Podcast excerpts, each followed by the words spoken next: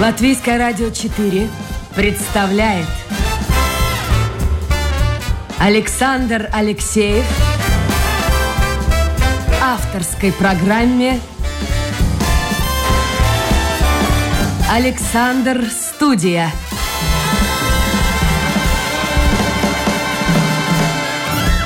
Здравствуйте, друзья. В эфире программа «Александр Студия». Как обычно, в это время с вами автор и ведущий Александр Алексеев. Сегодня мы с вами будем говорить о медицине. Поэтому сразу же напоминаю, ну, для тех, кто новичок у нас в эфире, Впервые он узнает, что можно задать свой вопрос, прокомментировать услышанное в интернете на домашней страничке Латвийского радио 4, программа «Александр Студия». Уже, кстати, после анонсирования сегодняшней программы Э, я вчера проанонсировал, и сегодня прошел анонс. Э, у меня уже несколько вопросов появилось. И эти вопросы я, естественно, буду задавать. Они повторяются, они повторяются, и как бы вырисовывается следующая картина. Две темы. Это тема ковида, тема номер один сегодня. И вторая тема, о которой хотелось бы поговорить нашим слушателям, это вообще институт семейных врачей. Как он работает, насколько он оправдан, ну и все, что э, исходит из этой очень, очень важной и очень серьезной темы. Я хочу вам представить гостя эфира. У нас в эфире член правления Латвийской ассоциации семейных врачей Паулс Принцесс. Паулс, доброе утро. Доброе утро. Как, кстати, у вас в Энспилсе это утро? А, пока спокойно, без дождя немножечко пасмурно, но чуть, но есть и солнышко, чуть-чуть, так немножечко, немножечко. Так что приятное утро, я думаю. Пока дождя нет Слушайте, и ветра нет, как я было вам, вчера. Я вам, за, что... я вам завидую. У нас о солнце вообще разговора нет. У нас все время моросит, льет, потом пауза, потом моросит, а вечером обещают смену направления ветра и вообще какой-то странный снег при плюсовой температуре. Ну хорошо, давайте мы э, начнем с вас. Собственно говоря, что я знаю? Я знаю, что вы э, работаете, живете в Энспилсе. У вас стаж работы с семейным врачом 20 лет. Э, вы были председателем правления, сейчас член правления Ассоциации семейных врачей. Ну, что-нибудь о себе расскажите, чтобы люди имели представление, с кем же мы сегодня беседуем. Ну, в принципе, главное вы рассказали, да. Ну, работаю в средней большой практике 1700 пациентами, да. Э, очень мне повезло, что у меня два помощника, то есть у меня есть не только я в практике работаю, но еще и сестра и а, помощник врача, да, особенно подчеркиваю помощник врача, вот это большая ценность, не у всех семейных врачей есть э, два помощника, из которых один помощник врача, то есть он имеет право выдавать больничные за меня, имеет право выписывать э, так называемые синие рецепты простые, да. Так что у меня большая компания, которая мне помогает, поддержка, да, группа поддержки. Это для меня очень хорошо в это время, когда развивается омикрон, идет ковид, да, очень активно идет заболеваемость, мы видим, да. Так что, но могу только сказать, что пока что мы справляемся. Вот это наверное, главная мысль. И, ну, как говорится, работа хоть отбавляй, телефон э, горячий, очень много работы с телефоном, потому что э, люди с ковидом или острыми респираторными заболеваниями, да, у которых подозревается, что вероятно может это быть и ковид, они не имеют права ходить к нам, они нам звонят, получают консультацию по телефону, потом записываются на тесты, если нужно, мы выдаем больничные, то есть э, и больничные у нас сейчас довольно сложно выдается правило, да, по больничным а, порой первые три дня мы выдаем Б-лист, потом, если человек сдает тест, он негативный, то он получает А-лист. Довольно сложная система по больничным, ну, большая нагрузка, как я говорил уже, да, на семейных сейчас как раз есть, и мы с этим, как говорится, работаем каждый день, справляемся. Ну, пока держитесь. Пока что... А, я знаю, да, что... мы держимся, Паулс, да. вы э, врач из Венспилса, но сами-то вы из Венспилса, это ваш родной город? Да, мой родной город Венспилс. То есть закончили Венспилс. в Риге, Я родился в городе Венспилс. в Риге медицинский университет, э, или когда он назывался наверняка медицинский институт, и да, сразу же поступил. приехали и сразу же приехали в Венспилс ну, работать? закончил и приехал в Венспилскую больницу, про, э, прошел два года интернатуры, в то время не было резидентуры, да, как сейчас три года, да, была интернатура, так что прошел интернатуру в городе Венспилс по больнице, да, в основном работал. Потом уже стал участковым врачом в то время, еще были участки так называемые. Мне как молодому врачу присвоили самый э, такой за, по, по заболеваемости самый большой участок, потому что в то время были гриппы серьезные, и я начал работать именно во время гриппа. И помню, что мой рабочий первый день у меня было 12 домашних визитов, да, столько уже сейчас никогда не бывает, но в то время было, да. Так что начал как участковый терапевт и ну, уже когда был, была создана институция семейных врачей, закончил специальные курсы, да, в то время не было тоже такой специальной резидентуры, как я говорил, и сдал экзамен, стал семейным врачом, сейчас ну, уже больше 20 лет, в принципе, работаю как семейный врач. А в вашей семье есть кто-то, кто связан тоже с миром медицины, или все пошли по другому, по другому направлению? Моя жена кардиолог, терапевт, работает в больнице. Моя дочь старшая, медик, врач, закончила уже, сейчас проходит рез, э, интернатуру. Э, ну, э, рез, это называется резидентура, да, когда заканчиваешь, то сейчас ага. это резидентура, она как раз резидент. В основном, конечно, она как бы интерес имеет к инфекциям, так что она как бы инфекционист, Моя старшая дочь, мой младший сын учится в данный момент, третий год уже как на физиотерапевта. А моя средняя дочь, а, она больше бизнесом увлеклась и больше маркетингом, бизнесовыми делами. Сейчас она, правда, в Германии уже замуж вышла, так что учится немецкий язык в Германии, чтобы получить работу. Ну, в общем, у вас четыре человека, слушайте, у вас четыре человека в семье медики. Да. А, если какие-то проблемы возникают, можно не обращаться ни к семейному врачу, ни к специалисту. Ну, по крайней мере, на мере какие-то основные моменты можно решать прямо в рамках семьи.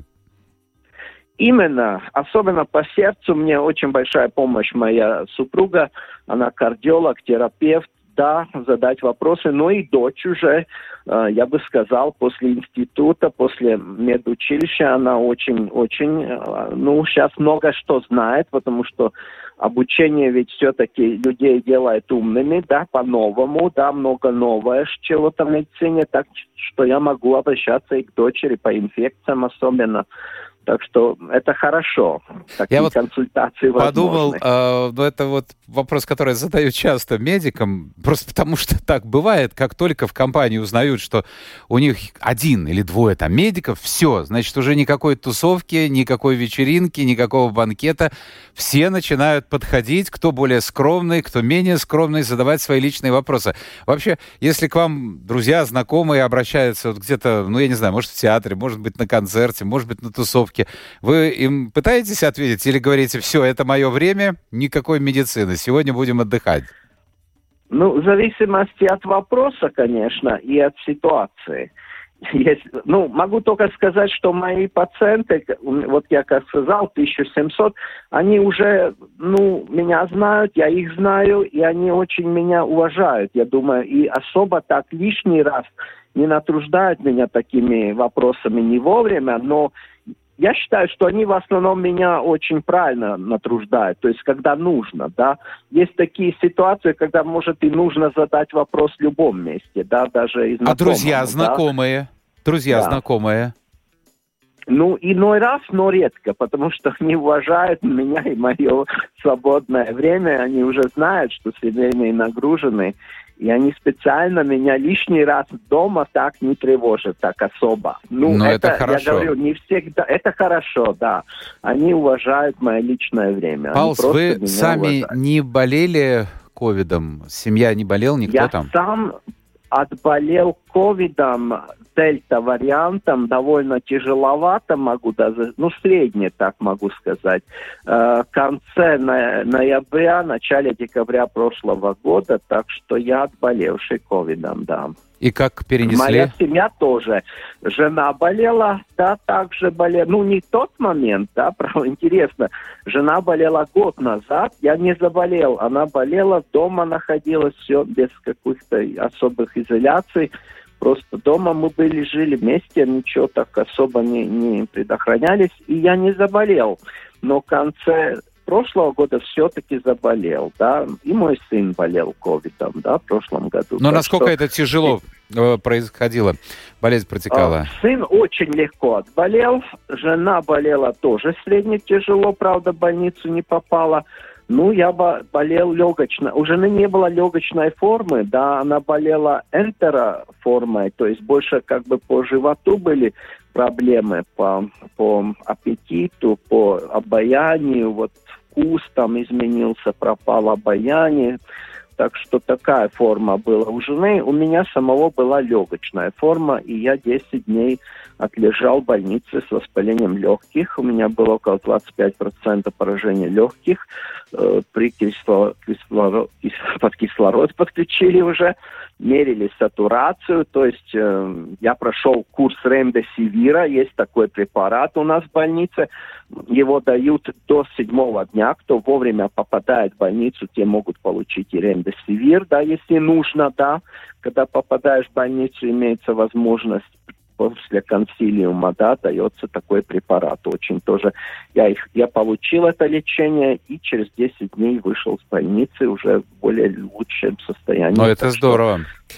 Это да, здорово. Да. Давайте мы уже подошли к ковиду. Я напомню, друзья, у нас сегодня в гостях э, член правления Латвийской ассоциации семейных врачей Латвии э, Паус Принцесс. Это программа Александр Студия. В интернете на домашней страничке можете задавать свои вопросы. Э, находите программу Александр Студия, кликаете, и вопрос появляется у меня прямо здесь на мониторе. Итак, вот э, данные Всемирной организации здравоохранения. На прошлой неделе э, число заражений коронавирусом в мире – сообщается, снизилась на 19%. И в то же время фиксируется продолжающийся рост заражаемости одним из подвариантов омикрона.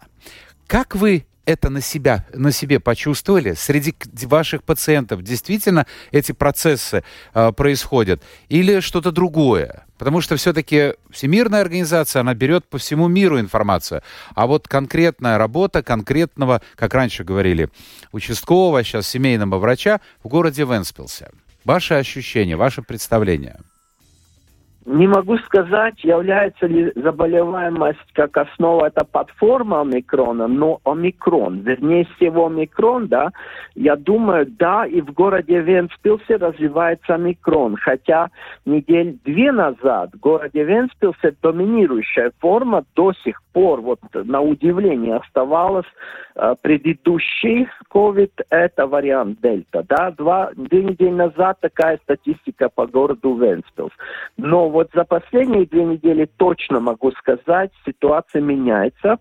Э, мои больные становятся еще чаще, то есть мне звонят более, заболеваемость повышается, статистически больше людей в моей практике болеют. Это явно, да, каждый день по три, по четыре, по пять звонков от заболевших с ковидом. Или дети еще там, ну, звонят в основном взрослые люди. У меня практика более сеньорская такая, уже людей в возрасте, но у них дети болеют, дети приносят, да, тоже бывает целыми семьями болеют, так что действительно замечается. Мой очень хороший знакомый буквально на днях заболел, так что даже таким близких, из близких, да, могу сказать, что заболели люди. Но хорошее известие, хорошее, что заболеваемость, конечно, потекает ну, я бы сказал, намного легче, чем с вариантом дельта, потому что при той заболеваемости с дельтой, да, когда числа были совсем другие, три раза меньше была э, статистика, да, которые заболели,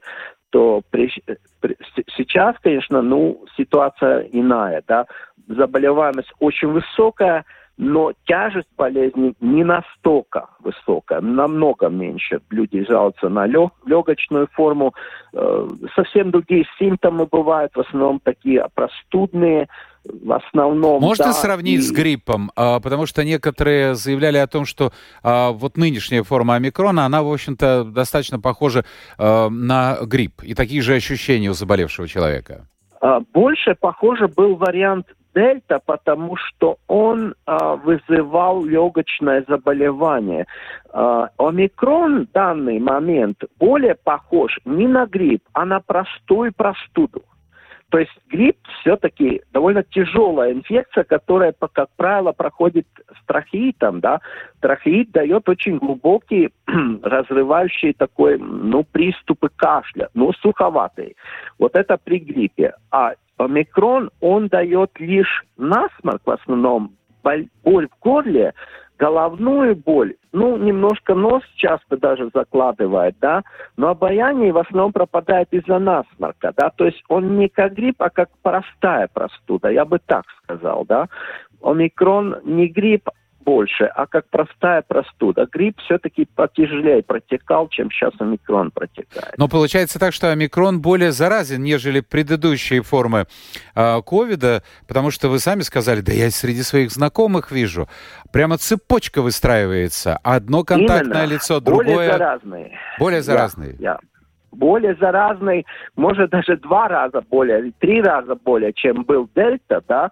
Э, но если сравнить с гриппом, трудно сказать. Грипп тоже заразная вещь, да. Хорошо, а что делать? Вот смотрите, пример Канич на днях отметил, что нужно дать обществу возможность передышки. Мы все устали от этих ограничений, отношения масок и так далее. Но э, он сказал, что пандемия не заканчивается, надо сохранять э, традицию ношения маски, прививаться от ковида, э, но будут постепенно смягчаться меры безопасности. Для детей смягчили, ограничили время работы торговли, а с марта вообще ожидается следующий этап, ну, если все останется вот на таком же уровне, якобы все магазины будут открыты для всех жителей пользователей не нужен будет вот этот QR-код. Ну, посмотрим, как будет. Вы за или против? Вы считаете, что действительно можно э, при вот такой ситуации, которая сложилась на сегодняшний день, ослабить вот эти вожжи? А, ну, то, что мы видим точно, то, что принцип сертификата, да, который у нас был, да, когда нас не пускали там про товарный магазин, большие магазины не пускали, э, вот э, с сертификатом нужно было там в кинотеатрах и так далее. Я думаю, что это система все-таки надо менять, она неэффективна. То есть принцип сертификации ничего не, сохра... не предохраняет нас никак, да. Ну, насчет масок я бы был немножко осторожней, возможно, на первом на первой линии контакта первые 30 минут маски Э, может и есть эффективность. Ну, это вопрос, конечно, экспертов, да, но я считаю, что, может быть, маски еще бы не стоило бы отменять, да. Ну, вот сертификаты, да, несомненно, на мой взгляд, ни, никак не сохраняют. Э, омикрон не разбирает, вы вакцинированы или нет. Даже после бустерской вакцины многие заболевают. Нельзя сказать, что вот вакцинация или даже то, что ты переболел, допустим, дельтой, да, э, ну, другим каким-то вариантом ковида, да, не предохраняет тебя от заболеваемости как таковой. Ну, возможно, возможно, немножко тяжесть болезни. Ну, про это говорят э, специалисты, что, возможно, бустерская вакцина защищает нас от тяжелой формы э, омикрона. Но я уже говорил, в принципе, омикрон даже и без бустера, и, без, и без вакцинации, он не настолько тяжелый, да. И кому как, да, конечно, в основном это, ну, люди с компликационными вещами, разными э, побочными болезнями, там, да. Но, в принципе, вот э, я считаю, что сертификация себя изжила, она никак не оправдана сейчас. Э, что касается масок, я считаю, ну, все-таки на публичных мероприятиях, публичных, да, где много людей скапливается и долго сидят вместе, ну, я имею в виду, это какое-то мероприятие, кинотеатр, там, концерт, да, возможно, маски бы желательно еще оставить. Хотя тоже при омикроне где-то 30 минут. Если больше контакт, чем 30 минут, можем считать, что маски неэффективны. Даже так в маске? Маски, То есть больше 30 да, даже минут? маски неэффективны. Так получается, Около извините, Пал, Пал, а, Пал, я вас перебью, вот здесь очень важный момент mm-hmm. вы подчеркнули. Самая большая проблема, мне кажется, с омикроном в том, что люди порой даже не догадываются, что они уже заражены. И они общаются, общаются кто без маски, если ну, в семье же не носят маски, правильно? Или общаются угу. где-то, и получается, выстраивается вот эта цепочка. А с другой стороны, люди, ну вот мои наблюдения, я смотрю очереди а, на проверку, болен я, не болен, на э, тестирование, да, они есть, небольшие, но есть в Риге. А, даже некоторые мои знакомые, им удавалось э, без записи попасть. Но надо было подождать. А вот очередей ну, по крайней мере, я не видел в торговых центрах очередей на вакцинацию. Скажите, пожалуйста, в Энспилсе тоже такая ситуация? Ну, у нас немножко есть очередь на тестирование. Некоторые записываются по 3-4 по сутки вперед, да, ждут, да, тестирование. Да, на тестирование, Но да. Некоторым, некоторым удается побыстрее. Сейчас как раз на днях у нас в Энспилсе э, появилась возможность тестироваться и в больнице, да, прямо в приемном покое. И также еще один пункт у нас появился, где тестируют, э, ну, как бы еще, да, увеличили этих пунктов пунктов. Так что по тестированию, да, очереди немножко есть у нас, но небольшие, да, я бы сказал. А по так, прививкам да. от э, ковида? Э, по прививкам, э, ну, э, раньше у нас нет, ну я не слышал, что были очереди сейчас, да, каких-то больших.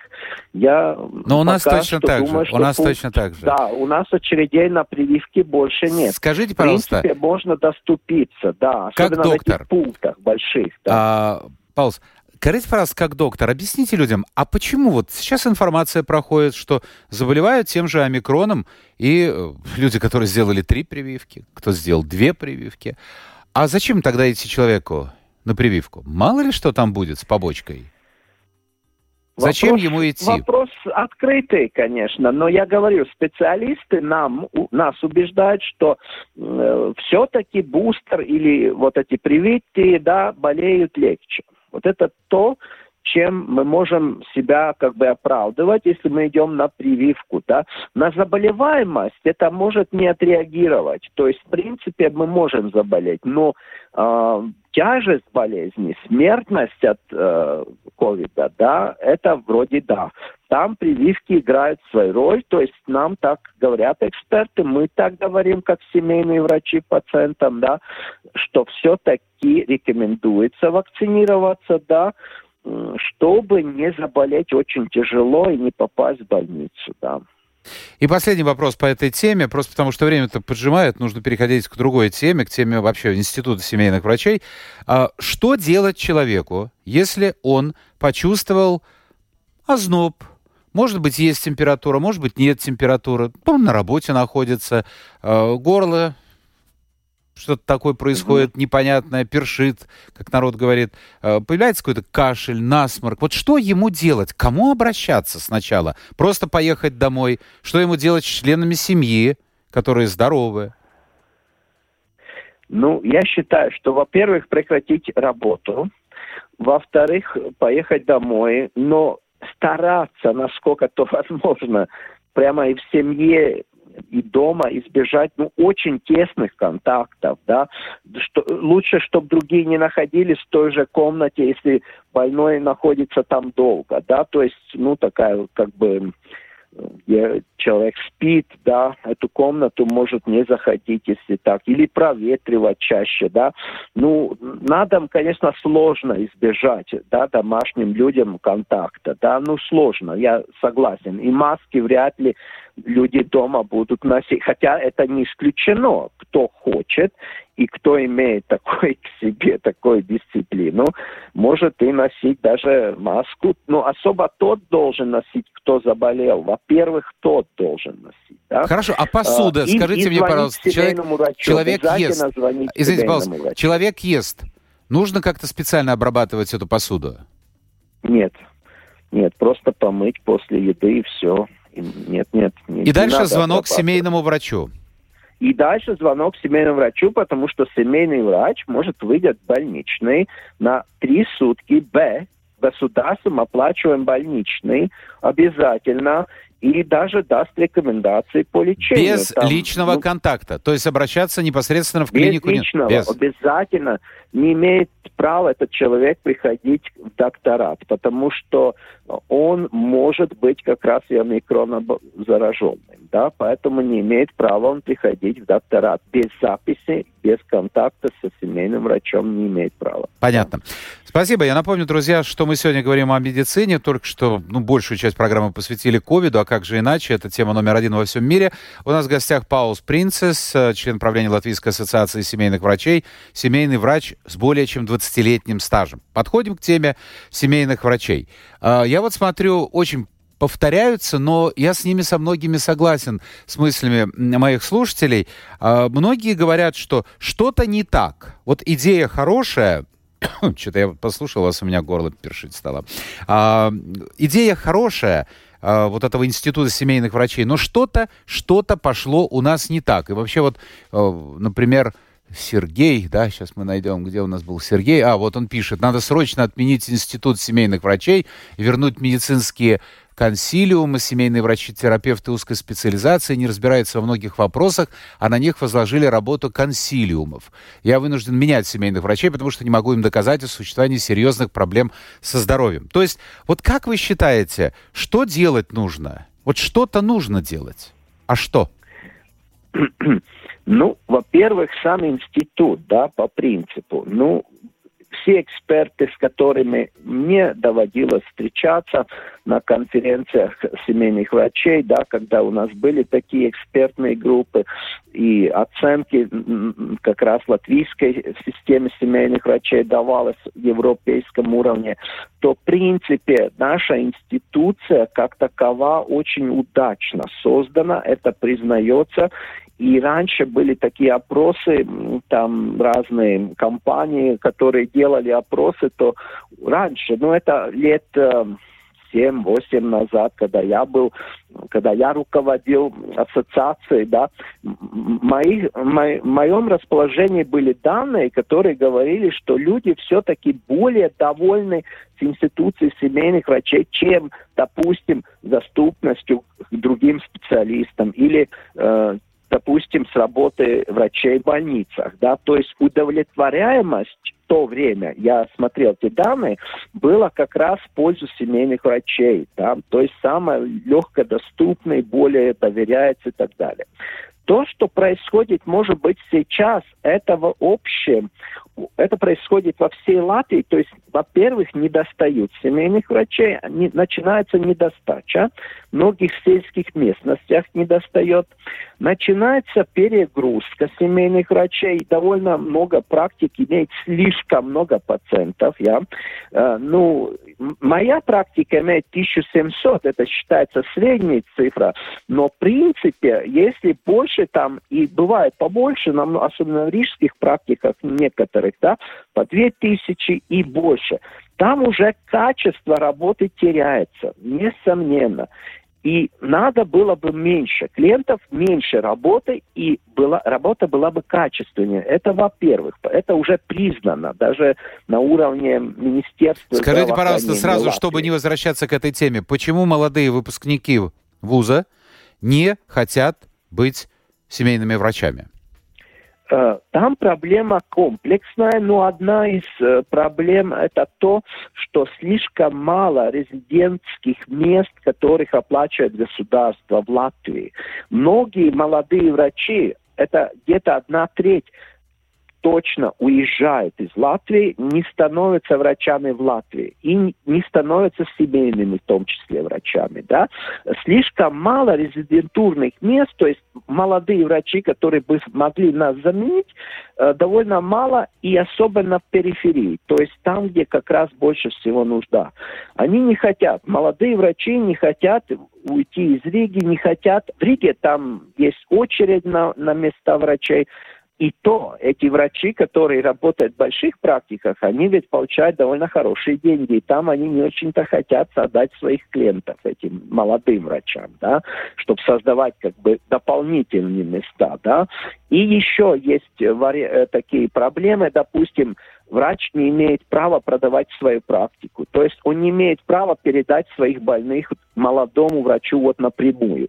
Этим больным как бы надо перезаписываться к молодому врачу. То есть довольно комплексная эта проблема.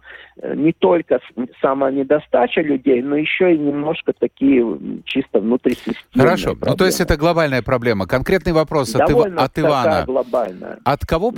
Получает зарплату помощник врача и медсестра? Почему лишь у малой части семейных врачей есть эти два человека? Вот такой вопрос. Именно, хороший вопрос, хороший, потому что это тоже объясняет, почему система немножко стала хуже. А, около 15-17% семейных врачей не имеют две два помощника. То есть э, не все имеют. И там, где не имеется вот этот второй помощник, там работа этой сестры, то есть единственная как бы помощница врача, это сестра, она перегружена, и сестричная работа, конечно, за, за, заштопаривается. Да? Многие консультации невозможно даже ну, по телефону ответить не, порой, да, не успевает сестра, да, не говоря о том, что она могла еще и помочь как-то врачу, да. Вот это большая, конечно, тоже проблема, что нет второй. И тоже проблема в ресурсе просто не подготавливается столько, сколько нужно, или если подготавливается, то молодые сестры тоже, которые заканчивают, они уезжают за границу, они не хотят у нас в Латвии остаться. Это довольно большая очень проблема утечка кадров. И это создает э, не очень-то хорошую ситуацию у нас.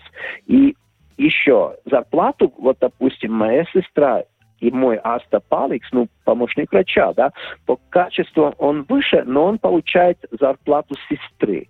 Видите, опять а вот какая немножко... зарплата, извините, э, потому что я э, нашел информацию о том, что когда вот э, разрешили, выделяли средства для вакцинации, семейные врачи могли произ... проводить эту операцию, э, ну, самый такой жесткий момент ковида, э, сестры получали, ну, такая вот информация есть, я не знаю, подтвердить или нет, сестры получали более 2000 евро в месяц. Это действительно Это так? больших практиках, больших где практик. очень много больных. Э, средняя зарплата 1400. Это на руки или, э, или на бумаге? Это на бумаге, конечно. На бумаге. Вот интересный вопрос. Э, человек спрашивает, что делать, если он чувствует себя заболевшим, а работодателю надо, э, ну, конечно, нужна справка от врача, а к врачу надо записываться на личную консультацию и ждать неделю. Но он, наверное, имеет в виду, я не знаю, семейного врача или специалиста. Вот что делать, если человек плохо себя чувствует? Ну, сейчас мы имеем право, если человек реально, ну, конечно, связано с ковидом это больше, да, с риском, что человек имеет право позвонить семейному и как бы попросить выписать больничный. И семейный имеет право по телефону, так сказать, э, довериться пациенту и выписать, да, больничный по телефону. Но это сейчас, но это сейчас. Это сейчас, да. Спрашивают, почему семейный врач оформляет направление на томографию, магнитный резонанс, УЗИ? Ведь специалист, э, врач лучше знает. Зачем нужно обязательно вот загружать этой совершенно бесполезной, по мнению слушателя, работой семейного врача? Ну, не, не соглашусь со слушателем. А, семейные врачи во всей Европе выписывают направление, считается это даже лучше, чем что кто-либо выписывал, потому что это более доступно. Семейный врач доступен в течение недели по закону, да. Другие специалисты там по 2-3 месяца могут быть недоступны, да. Так что лучше, чтобы семейный имел эти права, нежели не имел.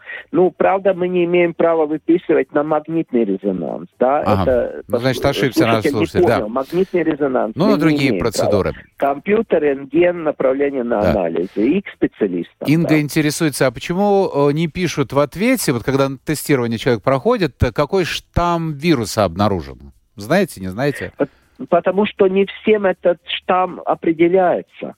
Лаборатории не всем определяют. Это очень дорого. Это очень дорого и трудоемко, да, и поэтому не всем это определяется, и не всем э, выявляется какой штамм. Да. Ирина пишет, э, откуда она знает, интересно. В XIX веке семейный врач помогал и советом, и личной консультацией вечером и в выходные. Ну, Ирина, э, помогал тем, у кого есть деньги, богатым людям. Простым явно не помогал. Но вопрос-то в другом. Она обратилась с вопросом к семейному. Ну, ты увидела человека на улице семейного в субботу, правильно, вот встретила на улице. И та выпучилась на меня и возмущенно сказала, сегодня суббота, я сегодня не работаю. Э, это право семейного врача так ответить, хотя это немножко неэтично, да. Хотя бы в двух словах понять проблему бы нужно было бы, да.